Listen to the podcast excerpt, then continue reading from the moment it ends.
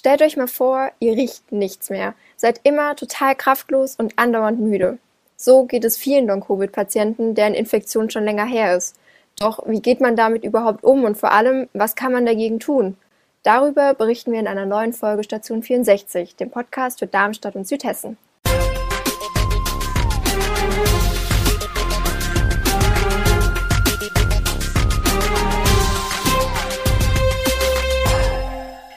Aus der Echo-Redaktion. Mein Name ist Viktoria Wertz und gemeinsam mit meinem Kollegen Maxi Brock sprechen wir heute auch aus aktuellem Anlass über das Long-Covid-Syndrom. Die Infektionszahlen erreichen neue Höchstwerte und die Omikron-Welle rollt über das Land. Umso wichtiger ist es also, dass wir auch darüber sprechen, was nach der Infektion kommen kann. Dazu haben wir uns vier Gäste eingeladen, die uns das Thema aus den unterschiedlichen Perspektiven beleuchten werden. Hi Vicky, ja, du sagst es. Es ist schon ein ganz schön komplexes Thema, was wir uns da ausgesucht haben, aber es ist eben auch wichtig, dass wir darüber sprechen. Unter anderem fragen wir eine Betroffene aus Südhessen, wie es ihr fast zwei Jahre nach ihrer Corona-Infektion heute geht. Denn bis heute leidet sie darunter und hat zum Teil ziemlich krasse Einschränkungen im Alltag. Vicky, kennst du denn jemanden in deiner Familie oder in deinem Freundeskreis, der oder die Erfahrungen mit Long-Covid gemacht hat?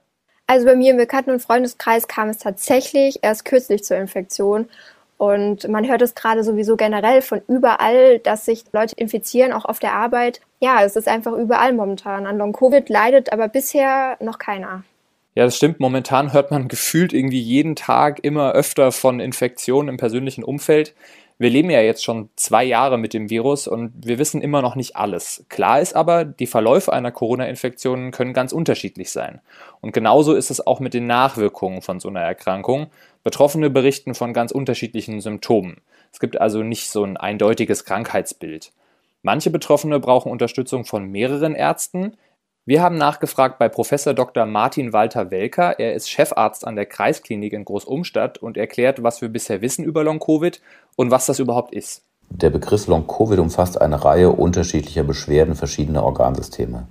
Diese Beschwerden müssen später als vier Wochen nach Beginn der akuten Erkrankung entweder fortbestehen oder neu auftreten und dürfen nicht durch eine noch andauernde akute Infektion, sprich weiterhin positive PCR, oder durch eine ganz andere Erkrankung erklärbar sein.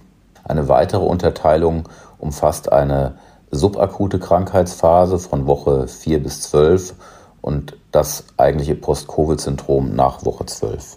Okay, es wird also unterschieden zwischen Long-Covid und Post-Covid, wenn jemand länger als drei Monate unter den Folgen einer Corona-Infektion leidet. M mit was kommen denn diese Patienten zu Ihnen? Typische Beschwerden bei Long-Covid sind Müdigkeit und Erschöpfung, aber auch Kurzatmigkeit und Atemnot. Andere Symptome betreffen das Herz-Kreislauf- oder Nervensystem. Hier wird über Herzklopfen, Schwindel, Schlaf, aber auch Konzentrationsstörungen berichtet. Zudem wurden Herzmuskelentzündungen, Nieren- und Stoffwechselerkrankungen, Thrombembolien und depressive Erkrankungen beschrieben. Das kann also den ganzen Körper betreffen. Welche Behandlungs- und Therapiemöglichkeiten gibt es denn da? Aufgrund der vielen unterschiedlichen Beschwerden ist auch die Behandlung vielschichtig und erfordert die enge Zusammenarbeit verschiedener medizinischer Fachbereiche und orientiert sich an der individuellen Organbeteiligung. Allgemein umfassen die Ansätze Atem- und Sporttherapie sowie psychologische Beratung. Auch daran merkt man, wie vielfältig die Krankheit ist und dass die Methoden, um zu helfen, ebenso vielschichtig sind. Das betrifft übrigens nicht nur diejenigen, die schwer am Virus erkrankt sind, sondern es kann alle treffen, auch diejenigen, die asymptomatisch gewesen sind oder nur einen leichten Verlauf gehabt haben. Also das heißt, es kann tatsächlich jeden treffen, der sich mal infiziert hat. Das stimmt. Was auf jeden Fall hilft, ist eine Impfung, denn Studienergebnisse zeigen, dass Menschen mit einer Impfung zumindest weniger stark betroffen sind. Jetzt entwickelt sich das Virus aber natürlich noch weiter und die Pandemie ist ja auch noch lange nicht vorbei. Das wird also Thema bleiben.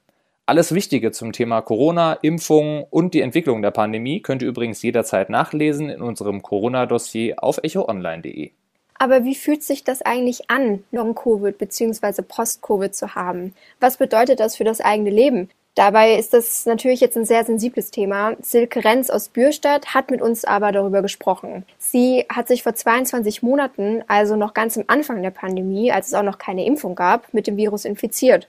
Und sie leidet auch noch jetzt, fast zwei Jahre danach, an den Folgen. Und auch die Ärzte wussten damals noch nicht viel über die Langzeitfolgen einer Infektion. Können Sie beschreiben, wie es Ihnen denn derzeit geht mit Ihrer Post-Covid-Erkrankung und wie äußert sich Ihre Erkrankung? Also aktuell habe ich immer noch ähm, den Geschmacks- und Geruchsverlust. Das heißt also, ich schmecke nur süß, sauer, salzig und bitter und nehme sonst fast keinerlei Gerüche wahr. Bis vor zwei Monaten hatte ich noch gar nichts, aber wirklich gar nichts gerochen. Dann habe ich vor zwei Monaten Akupunktur gemacht und ähm, eine Kortisontherapie. Somit nehme ich mittlerweile wieder diffuse Gerüche wahr, aber ich kann sie nicht zuordnen. Das heißt, man muss sich das so vorstellen, dass alles nach gebranntem Holz riecht. Es ist halt leider so, dass einem das mehr zu schaffen macht, als manch einer glaubt weil viele Glücksmomente und Erinnerungen, die hängen einfach am Geruch. Ich rieche kein frisch gemähtes Gras oder kein Fliederbusch. Das ist schon ein bisschen frustrierend. Außerdem hat sich nach meiner Covid-Infektion ein Tinnitus entwickelt. Das trägt natürlich nicht zur Entspannung bei. Und das verstärkt sicherlich auch noch diese Erschöpfungszustände, die man dann hat. Die kommen immer intervallartig. Können Sie beschreiben, wie es für Sie am Anfang Ihrer Corona-Erkrankung und Ihrer Long-Covid-Erkrankung war und wie es Ihnen in der vergangenen Zeit erging? Also ich hatte ja von Anfang an ähm, ja diese Geruchs- und Geschmackslosigkeit und ähm, das zieht sich ja durch bis heute. Ich war auch sehr müde. Ich war zehn Wochen im Krankenstand und war dann immer noch sehr müde und bin dann trotzdem wieder arbeiten gegangen weil man irgendwann dann sagt, jetzt, jetzt muss es ja mal besser werden, es kann ja nicht mehr lange dauern. Aber diese Müdigkeit und diese Abgeschlagenheit, das hat also angehalten und ein Druck auf den Brustkorb, dann auch wenn man liegt, das ist auch heute noch zum Teil so. Es ist nicht immer so, aber immer in diesen Erschöpfungsintervallen ist es dann so. Ich hatte Atemnot auch noch und muss sagen, ich habe ganz viel unternommen. Ich bin dann zu einer Lungenfachärztin. Ich war in Heidelberg in der Thoraxklinik. Ich habe ein MRT gemacht bekommen. Ich habe Blutuntersuchungen gemacht bekommen. Ich war in Köln in der Uniklinik zur Riechsprechstunde, weil man mir die empfohlen hat. Ich habe wirklich ganz viel versucht, was dagegen zu tun und es konnte organisch überhaupt nichts festgestellt werden. Das ist ja das Schlimme bei Post-Covid, dass man dann eben organisch keine Diagnose stellen kann. Und das führt natürlich auch dazu, dass man dann oft auch nicht ernst genommen wird. Man wird dann durchaus auch belächelt. Das Umfeld, das ähm, macht das eine Weile mit, sage ich jetzt mal. Also am Anfang sagt dann jeder, ach Gott, wie schlimm. Aber dann auf einmal, ach ja, die schon wieder. Ne?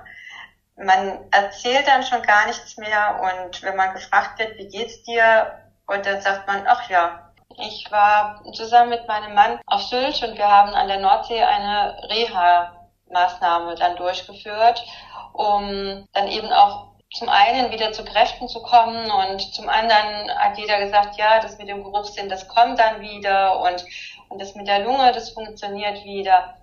Aber es ist einfach so gewesen, dass es mir nichts gebracht hat. Ich war hinterher noch genauso erschöpft wie vorher auch. Wie hat sich das denn damals dann für Sie angefühlt, dass dann Freunde Sie dann vielleicht auch gar nicht mehr so ernst genommen haben über die Zeit?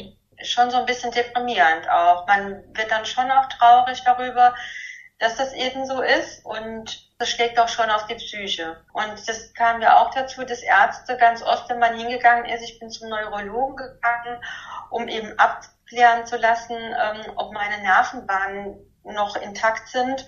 Und der Arzt, der hat dann so, ja, ist ja alles in Ordnung. Und dann bekommt man ein Antidepressiva dann aufgeschrieben, anstatt dass jemand Verständnis hätte und so. Und genau das hat sich dann aber auch ähm, gezeigt, auch im, im Bekanntenkreis, im Arbeitsumfeld, dass Leute da kein Verständnis haben und man selbst sich dann immer so auch ein bisschen zurücknimmt und eben da nichts mehr dazu sagt und auch schon psychisch belastet ist dadurch. Wie sehr belastet Sie Ihre Post-Covid-Erkrankung und wie gehen Sie damit überhaupt um? Also eine Belastung ist es nach wie vor. Es ist also immer präsent. Man versucht es phasenweise, versucht man es ja anzunehmen aber das ist nicht einfach. Man hat ja auch manchmal auf der Arbeit vielleicht viel zu tun und dann macht sich sowas natürlich auch wesentlich mehr bemerkbar, weil man eben nicht so belastbar ist. Und das wird manchmal so übermächtig, dass man halt dann schon traurig ist. Also das muss man sagen. Was natürlich auch nicht mehr möglich ist, ist, dass man nach dem Büro in, ins Fitnessstudio geht und dann anschließend die Hausarbeit macht oder so. Das kann man dann vergessen. Also das geht bei mir überhaupt nicht mehr. Dankbar bin ich wirklich, dass ich einen verständnisvollen Partner habe, der mich mit Bahnen trägt und auch unterstützt. Man, man begleitet mich zu allen Arztterminen und das ist mir schon eine große Hilfe. Was noch ganz wichtig ist für mich, ist diese Selbsthilfegruppe. Weil die Selbsthilfegruppe auf Facebook, die hat sich gegründet im Herbst 2020, als ich so richtig anfing, in diesem Long-Covid-Loch zu stecken. Und da gibt es wirklich super tolle Hinweise und da fühlt man sich auch ernst genommen. Das ist auch direkt so, dass mein Arzt auch ganz oft auf meine Infos von dieser Long-Covid-Gruppe auch zurückgreift. Woraus schöpfen Sie Hoffnung und wie schauen Sie in die Zukunft? Ich habe wirklich Hoffnung. Es gibt ja jetzt bereits Erkenntnisse in der Medizin auch und ähm, man beginnt das Thema auch ernst zu nehmen. Werden auch Forschungsgelder zur Verfügung gestellt und es werden Studien angestoßen, die genau dieses Thema Long-Covid, Post-Covid eben auch behandeln. Und ich bin auch in Heidelberg in der Uniklinik da in so einem Verzeichnis drin, dass die sich dann auch melden, wenn eine Studie ist. Und ich muss sagen, ich nehme gerne in Kauf, nach Heidelberg zu fahren, um eben da auch mitzuwirken. Dass ich jetzt wenigstens Gerüche wahrnehme, auch wenn ich sie nicht zuordnen kann, auch das stimmt nicht positiv. Und ich muss sagen, ja, das Leben geht trotz alledem weiter. Also hängen lassen gilt nicht. Ich versuche wirklich täglich daran zu arbeiten, dass sich was verbessert ich gehe auch täglich arbeiten und ich glaube, es ist auch gut so, dass man sein Geregeltes hat und ähm, dass man dann sich nicht von dieser Krankheit permanent beeinflussen lässt. Ja, also ganz zum Schluss würde ich sagen, Impfen hilft und Impfen schützt. Man kann nur hoffen, dass sich die Situation für Frau Renz tatsächlich nochmal verbessert, weil wir haben es ja gehört, es schränkt nicht nur im Alltag ein, sondern es belastet auch psychisch. Was sind denn eure Erfahrungen mit Long-Covid? Seid ihr vielleicht selbst davon betroffen oder habt jemanden im Freunden- oder Bekanntenkreis, der darunter leidet? Schreibt uns das gerne in die Kommentare auf Facebook oder Instagram oder schreibt uns einfach eine Mail an audio.vm.de. Und wenn ihr wissen wollt, wie es anderen Betroffenen in Südhessen damit geht, dann schaut mal in unsere Show Notes. Dort verlinken wir euch die Artikel zum Thema. Von Long-Covid betroffen sind mehr Menschen, als man denkt oder zumindest als ich dachte. Eine Studie der Uni Mainz geht davon aus, dass bis zu 40 Prozent der Infizierten unter Long-Covid leiden. Das sind allein in Deutschland insgesamt mehr als drei Millionen Menschen. Das finde ich schon heftig, muss ich sagen. Die Frage ist, was kann man dagegen machen? Taher Moseni ist Leiter des Fitnessstudios der Sportgemeinde Weiterstadt. Hier gibt es die erste Reha-Sportgruppe für Long-Covid-Patienten in Südhessen. Wir haben ihn gefragt, mit welchen Beschwerden die Menschen denn zu kämpfen haben.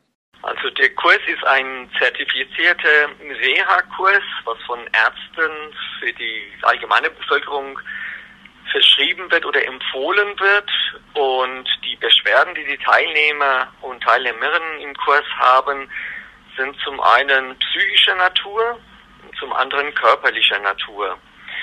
Die psychischen Beschwerden kommen daher, weil die Leute durch die Quarantäne oder die Isolation länger alleine waren und wenig Kontakt hatten.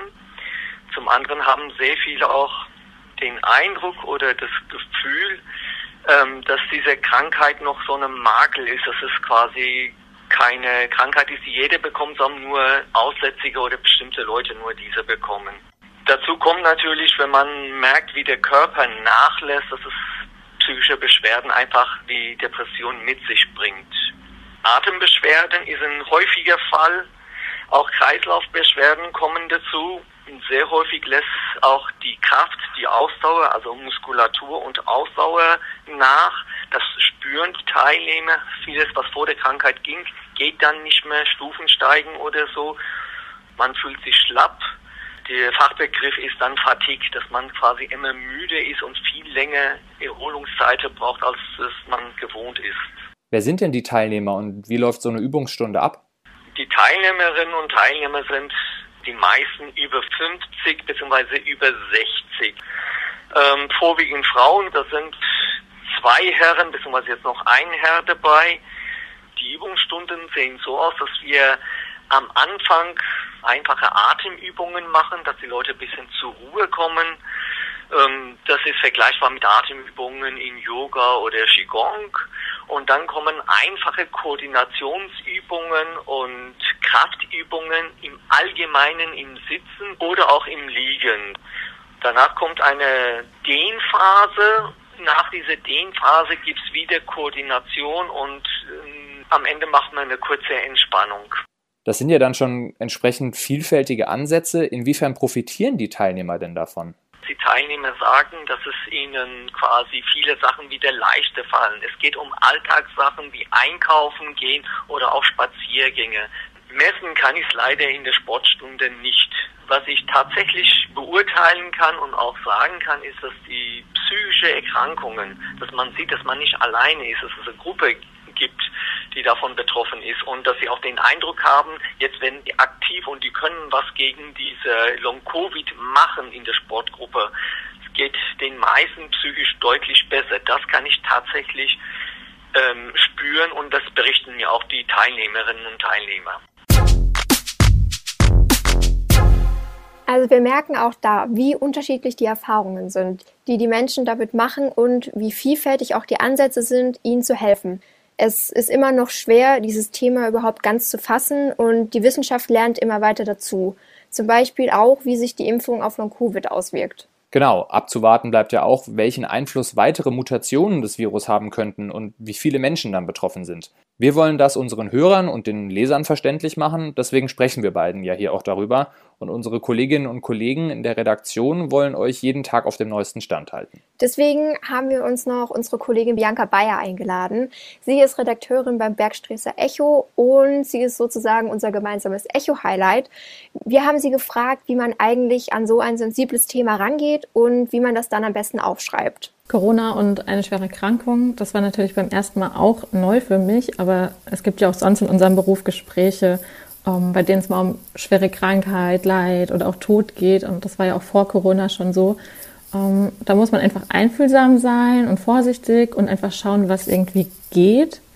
Und wenn ich merke, dass es einfach unangenehm wird, dann sage ich zum Beispiel auch, dass mir der andere ähm, ja sagen soll, wenn er eine Frage nicht beantworten möchte. Ähm, bei den Fragen selbst halte ich mich dann eigentlich nicht so sehr zurück, weil derjenige, der mir gegenüber sitzt, der hat ja bewusst entschieden, ähm, mit uns zu sprechen. Die Gespräche und die Infos, die sind natürlich schon sehr persönlich und intim und so ein Schicksal lässt mich auch nicht kalt, das ist ja auch vollkommen menschlich. Ähm, für mich ist der Betroffene ja eine fremde Person, aber für ihn ist es einfach eine extrem intime Erfahrung, die er mit mir teilt. Und da frage ich mich dann schon beim Schreiben, würde ich das so in der Zeitung über mich lesen wollen? Ja, das hilft dann bei der Formulierung oft enorm. Und bei solchen Texten ist es mir einfach besonders wichtig, dass auch nochmal ein Kollege das aufmerksam liest. Denn ähm, der Betroffene hat sich ja geöffnet und er soll in keinster Weise irgendwie bloßgestellt werden. Und mit diesen wertvollen Einblicken war es das dann schon wieder für heute mit Station 64. Wir hoffen, es hat euch gefallen und ihr seid auch nächstes Mal wieder dabei, wenn Niklas und Christopher hier am Mikrofon stehen. Bleibt uns noch zu sagen, macht's gut, vor allem bleibt gesund und bis demnächst. Tschüss. Das war die heutige Ausgabe von Station 64. Der Echo-Podcast aus Darmstadt liefert einen Rückblick auf die wichtigsten Nachrichten für Südhessen und den spannendsten und kuriosesten Themen aus dem Postleitzahlengebiet 64. Ihr wollt noch mehr spannende Geschichten, Reportagen und News aus eurer Region? Dann probiert doch einfach mal unser Plus-Angebot aus. Einfach reinklicken unter vrm-abo.de slash podcast. Ein Angebot der VRM.